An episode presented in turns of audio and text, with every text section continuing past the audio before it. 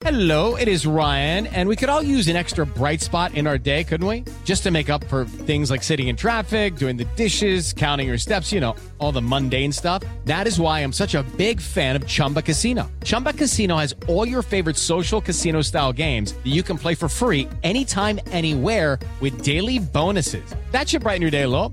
Actually, a lot. So sign up now at chumbacasino.com. That's chumbacasino.com. No purchase necessary. BGW. Void were prohibited by law. See terms and conditions. 18 plus. Nossa É Conversa, um prazer enorme conversar com você. com Vanderlei Nogueira.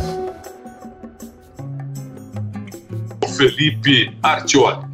Ele é de já brinquei com o João Felipe dizendo que é um torcedor fiel, é, não é do Corinthians, mas é da Ponte Preta, né? E, e- e alguns clubes vão patinando, vão tropeçando no futebol brasileiro, e, o, e, e aquele que continua fiel realmente merece aplausos, né? abraços, é uma fidelidade, não é só nos momentos bons, também nos momentos difíceis. Mas o, o João Felipe Artioli é um advogado, ele milita também na esfera esportiva, e recentemente, depois desse conflito que está vivíssimo entre Rússia e Ucrânia, a CBF se manifestou também, como fizeram todas as confederações do mundo, com- abrindo a possibilidade da contratação de jogadores que estão nesses dois países. Não há condição deles prosseguirem bombardeios, enfim, um ambiente de guerra, e eles precisam prosseguir na carreira. E abriu espaço para que os clubes brasileiros contratassem jogadores que estão ou vinculados a clubes ucranianos ou a clubes eh, da Rússia. Então, João, obrigado pela gentileza, pela gentileza de nos atender. Eu queria que você explicasse o que é que a CBF transferiu para vocês todos, né, para os clubes todos, como informação. O que é que tem que ser feito para que, se, ela- se os clubes tiverem interesse, contratem jogadores que atuam no futebol da Ucrânia ou no futebol da Rússia, por favor.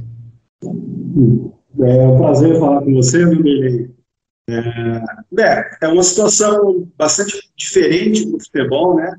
É, bastante complexa, que a FIFA acabou agindo até que rápido diante dos cenários, né? Agora, recentemente, a FIFA, ela, há cerca de duas semanas, mais ou menos, três semanas, ela fez o anexo 7 do regulamento dela, né, e lá ela tratou sobre a questão dos atletas e treinadores que atuam no futebol ucraniano e que atuam no futebol russo. É, só para dar um cenário, aqueles que atuam no futebol ucraniano, a própria FIFA já cuidou de, de suspender os contratos e liberar por, pe- pelo período da temporada do futebol ucraniano esses atletas e aqueles que atuam na Rússia, né, em razão até da sanção aos clubes russos, unilateralmente é possível pedir essa suspensão contratual. Então, dito isso, para que o atleta ele possa se transferir de um clube para o outro é, no âmbito internacional, o clube é, é necessário preencher o TMS, que é o Transfer, o Transfer Match System, e ele é o meio pelo qual a FIFA faz a transferência do, do contrato.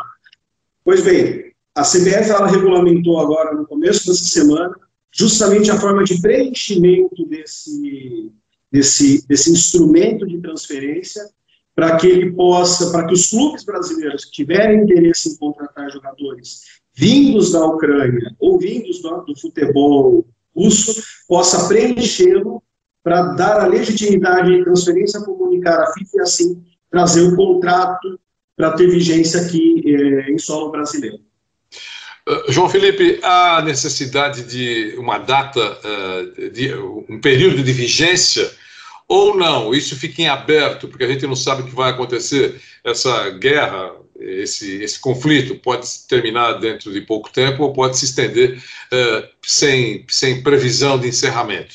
Como é que funciona isso? É, há necessidade de ter uma, um início um final, pelo menos num primeiro contrato, ou não? É, a grande questão que fica, né, pensando na legislação brasileira hoje, o anexo 7 da FIFA, ela, ela tomou essa providência, claro que é a princípio, né, é pensando que o futebol, dentro de algum período, vai retornar também. Mas até o final do campeonato ucraniano, da temporada, que é no final do meio do ano. Uh, qual é a grande questão hoje que pegaria pela legislação brasileira? Né? Se o contrato dos atletas estiverem até 30 de junho suspensos, eles podem ser contratados então até esse prazo. Aqui no Brasil, a vigência mínima de um contrato de trabalho de atleta profissional, ele é de três meses também. Logo, teria algum conflito pelo prazo, né? mas assim como ocorreu com a pandemia, e não seria diferente agora com a, a guerra na Ucrânia, a situação seria excepcional, para que os atletas pudessem voltar a jogar, então não teria necessariamente esse problema. Até porque a ideia é que os atletas continuem jogando, que os atletas continuem é, em atividade e não fiquem parados durante todo esse tempo da guerra. É, e é claro que, mesmo com o encerramento da guerra hoje, é, o futebol ucraniano não voltaria imediatamente, né, por tudo que aconteceu, enfim, o país ele precisa é, se coordenar. E também, por, por outro lado, a, o regulamento aqui dentro da, no âmbito brasileiro, aqui os clubes brasileiros que têm interesse em, em contar com atletas vindos tanto da Ucrânia quanto da Rússia, eles podem também se valer de uma forma não muito convencional, que é atuar com atletas considerados refugiados. É, eles podem ser inscritos em súmulas. Eles são equiparados, nesse caso, a atletas nacionais também, e sem qualquer restrição de direitos. Isso está no, no artigo 42 do, do regulamento da CBF. E os, quem é de um país e vem para outro país em razão de guerra, né? É, esse é basicamente, para de uma forma mais rasa, mas é uma forma de conceito de refugiado. Alguém que foge do seu país em razão de alguma situação extrema, que é o caso da guerra. Então, esse também seria um meio de atletas que, pelo menos no Brasil, pudessem vir de lá, atletas e treinadores, né, de lá para cá. João Felipe, uh, ucranianos e russos, os contratos devem ser diferentes, têm os mesmos termos, são contratos diferentes, situações diferentes. Né? A gente sabe que, olhando nesse momento para esse episódio, é, é, um está é, aparece como agressor no mundo, né? e o outro está do outro lado só apanhando. Quer dizer, são situações diferentes ou para os atletas não? É, na verdade, a, a, as situações são diferentes na medida em que os atletas é, ucranianos já estão com os contratos, os atletas e treinadores estão com os contratos suspensos já. É, a FIFA já, já liberou esses atletas. E até é importante dizer, a, a suspensão do contrato significa dizer o seguinte, olha, é, os atletas merecem jogar, mas os clubes também não podem ser punidos, porque é, eles não vão perder o seu ativo nesse caso. Então, a FIFA já suspendeu esses contratos e é por isso que ela delimitou um prazo. Né, e, e, vai seguir prorrogando de acordo com a necessidade para manter o equilíbrio. Os atletas jogam e os clubes não perdem é, seu ativo. Por outro lado, a Rússia não é a mesma medida. Porém, até acaba sendo uma forma de sanção, a, a, a suspensão desse contrato ele vai poder ser suspenso de forma unilateral. É, e digo até que ele pode ser rescindido dependendo da situação. Então, aquele atleta ou treinador que entenderem que querem sair, eles vão poder é, solicitar na FIFA ou solicitar durante a transferência. Aqui, no caso, no próprio, basta o pedido no TMS que a FIFA vai entender como pedido unilateral para que isso aconteça. Né? E dentro desse contexto também é importante dizer que cada clube ele pode receber até dois profissionais é, beneficiados, né, entre aspas, né, beneficiados é, com essa medida para poder continuar jogando futebol. Então tem né, essas particularidades dentro, dentro do, do, do, do anexo 7 da FIFA. É, e se eu não me engano, a suspensão é até 30 de junho e pode se assinar até 7 de abril. Então, acaba sendo a mesma, a mesma relação para ambas as nacionalidades. Mas um já está automaticamente cuidar, cuidando disso, e a outra vai depender da vontade de quem estiver lá de sair ou de ficar, que é no caso da Rússia. Uma coisa é certa, né? as coisas nunca mais serão as mesmas e é, o estrago já foi feito, né? Não se sabe exatamente quando é que isso será restabelecido, quando, de que forma, é evidente. É, é tudo é uma imensa dúvida, mas um grande estrago já foi feito, né, né João Felipe? Sim, foi e, e já mudou e vai mudar. É, tá, pode ser que pro, pra, eventualmente para o futuro acabe sendo, claro que por vias tortas, por vias obtusas, é, algumas modificações na própria regulamentação da FIFA. Mas essa questão de eventos extraordinários, né, uma justa causa que afete o futebol, ela sem dúvida ela é essa justa causa específica, que é a guerra do, da, da Ucrânia, ela afetou o futebol e afetou de forma irremediável. É, inclusive o futebol russo, atletas, é, futebol, não, perdão, futebol ucraniano, atletas ucranianos, é, o futebol, como sabemos, para qualquer time, para qualquer jogador, é a constância, é a continuidade, e ali vai ser afetado por um período significativo, até tudo se retomar, até voltar uma normalidade efetiva, né, voltar à normalidade que era antes. É, e é algo bastante traumático. Então, é, essa, tudo isso que acontece hoje nos regulamentos, Cada país também vai rever o seu próprio regulamento para tratar sobre o que fazer com atletas nessas condições.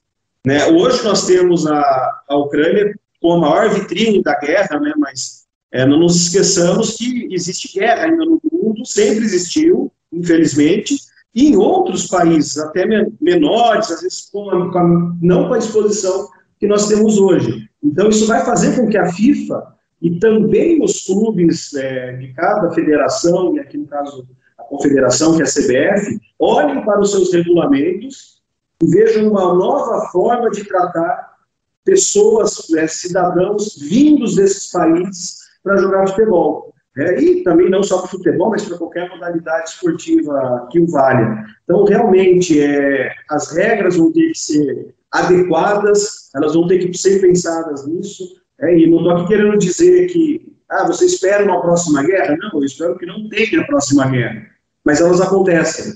E ela afeta o esporte, ela afeta a vida das pessoas, e tem também toda uma questão econômica. Né? Se, por um lado, a Ucrânia hoje, com o que está acontecendo desportivamente, ela perde muito, a Rússia também está perdendo por outras vias, são pelas sanções. É, eu até fiz um, um, comentário recente que, dentre as sanções, talvez uma das piores para a Rússia seja com o esporte como um todo. Né? Seja pelos, sejam pelos patrocínios que eles têm mundo afora, pelos clubes que russos detêm, e a forma política que a Rússia sempre usou o esporte, desde sempre. Então, isso afeta muito a Rússia. Então, é algo que a geopolítica no futebol ela é bastante presente no nosso mundo pelo menos dos, dos últimos 20 anos para cá. E a tendência é ser cada vez maior essa influência geopolítica nas condutas do futebol. Inclusive para afastar o que hoje o que é chamado de sports washing, né, que é tentar limpar, melhorar a imagem por meio do futebol, por meio de algum outro esporte, mas o futebol pela mídia que traz, pelo público que traz, né? Então, o futebol ele vai mudar isso, ele vai mudar a forma de investimento. Nós, com a SAF hoje, né, os, os, investimentos que virão ao Brasil vão levar em consideração o sport washing, vão levar em consideração países autocratas que não respeitam direitos ou que o dinheiro não seja de uma forma né, limpa, por assim dizer. Então, tudo isso está sendo fomentado justamente por conta das consequências do conflito que está ocorrendo na Ucrânia. E os contratos, né, João Felipe? Contrato entre, entre jogadores e clubes, por exemplo. Para não, para não, eu não quero me aprofundar em outros contratos, mas jogadores e clubes, né? Não serão mais os mesmos, né? Porque é aquele negócio, né? É, vou incluir uma, uma cláusula sobre a possibilidade de um terremoto? É, vou incluir uma cláusula com a possibilidade de uma guerra, de um conflito armado. Né? É, é, são pontos que imagino, não tenham, não, não sejam contemplados em, em contratos atualmente, né? mas agora, com esse episódio todo, eu acho que os advogados e aqueles que tratam de carreiras, enfim, e cuidam dos clubes, vão pelo menos tentar encontrar um caminho, olha, temos que colocar no papel alguma coisa que possa nos cobrir, ou cubra um lado ou outro, ou os dois, evidentemente, se um episódio desse, lamentavelmente, acontecer. Você acha que essa linha também, quer dizer, o, o mundo é dinâmico e faz com que episódios uh, mudem o formato de compromissos, de contratos? Ah, Vanderlei, você acabou de, de, de, dar uma consultoria jurídica. É, a função do advogado, principalmente do clube, ou de grandes, dos empresários que negociam para fora, os jogadores, tem que ser essa. Né? Eu vou dar como exemplo agora, recentíssima pandemia. Nenhum contrato nunca previu uma situação dessa. É, tudo bem, nós temos a legislação, a CNT, ela tem as suas particularidades, mas estamos falando de um contrato que ele chama contrato especial aqui no Brasil. Literalmente, o nome do contrato. Então, você tem essa possibilidade, porque é uma situação, não é um contrato convencional. E a mesma lógica serve para isso. Enquanto os contratos, e nós fizemos muito isso, inclusive na Ponte Preta, é, estabelecemos cláusulas de força maior, de casos fortuitos, como fica numa situação de paralisação de campeonato, que nunca tinha acontecido. Né? Nem uma questão de não previsão, mas é que nunca aconteceu, né? De, com essa magnitude que a pandemia deu. E isso passa a orientar os contratos de uma forma que dê uma margem para as partes não romperem um contrato, né, manterem uma relação, mas se resguardarem ao mesmo tempo. E trazendo para a guerra exatamente a colocação que, que você fez. Uh, hoje, o mundo geopolítico, e com a facilidade de informações, ao advogado cabe analisar para que país, para qual região essa, esse jogador está indo quais seriam os riscos que, que ocorreriam ali. Vamos pegar um exemplo mesmo da, da guerra na, na Ucrânia. É, se, supondo que alguém previsse isso, olha, em caso de conflito que perdure mais de uma semana, ou que possibilite a prática do futebol, né, alguma coisa nesse sentido, é, o contrato de, vamos supor, um empréstimo do clube brasileiro para um ucraniano. É possível prever, vamos suspender essa, esse empréstimo, o atleta retorna para o Brasil, né, volta para o meu clube, e ele continua jogando, então logo cesse é, o conflito e retorna ao futebol, o atleta em condições, ele voltará é, ao empréstimo e concluirá o empréstimo, será prorrogado por esse período. Né? Aqui a Lei Pelela já prevê algum tempo, por exemplo, e eu até me lembro, claro que não é o mesmo caso, mas é, é, Nilmar e Corinthians, o Nilmar foi contratado pelo Corinthians, lá atrás, na época é, do que a Jorge se não me engano, e ele se lesionou, e o Corinthians, foi pouco utilizado pelo Corinthians no total do tempo de empréstimo. E o Corinthians queria a, a prorrogação desse empréstimo. É, e na ocasião ele não conseguiu, porque não previa um contrato, num caso de lesão, prorrogar pelo mesmo período da lesão o empréstimo. E isso existe na Lei Pelé, e isso é uma prática que já vem adotada pelos clubes. Eu vou me resguardar, eu empresto a se ele se machucar, prorrogo o empréstimo pelo mesmo período. Então, para esses casos, no Japão, por exemplo, que eventualmente tem efeitos de terremoto, é, alguma forma de tsunami, enfim, é, esses países, é possível é, se prever. Eu confesso que eu nunca vi esse tipo de previsão, mas é possível prever esse tipo de catástrofe natural também, de modo a preservar os dois lados, sem que se perca o vínculo ou algo que realmente desfaça o vínculo totalmente e não se dependa das entidades que organizam o futebol tomarem as decisões. Né? Então, isso vai mudar muito né? de 2020 para cá. É, a gente já mexeu em contratos de todos de trabalho, de empréstimo, de venda, de N é, situações diferentes. E, e, aqui falando, eu me recordo de uma venda em específico, que era um país que tinha algumas questões de problemas fiscais, e consta no contrato de venda as consequências do não pagamento, que não a mera multa, mas o que aconteceria se algumas situações outras ocorressem. Então, é, a, a função do advogado, a partir disso que está acontecendo na, na Ucrânia, cada vez mais ela se torna importante justamente para tentar prever o máximo de situações possíveis para tentar equilibrar a relação das partes e não depender de outros fatores para se chegar a alguma decisão ou alguma conclusão. Legal. João Felipe Artioli, um grande abraço, João. Obrigado pela gentileza, por nos atender, pelos esclarecimentos. Foi ótimo atendê-lo aqui e na nossa conversa pela Jovem Pan. Obrigado. Eu que agradeço, eu acompanho você já há muito tempo e eu fiquei muito feliz com o convite e estou à disposição para falar sempre que precisar, Vanderlei. Foi um grande prazer. Muito obrigado pela oportunidade. Com o João Felipe Artioli, foi mais uma nossa conversa pela Jovem Pan. Nossa conversa. Mais uma vez agradeço a sua presença nessa nossa conversa. Com Vanderlei Nogueira.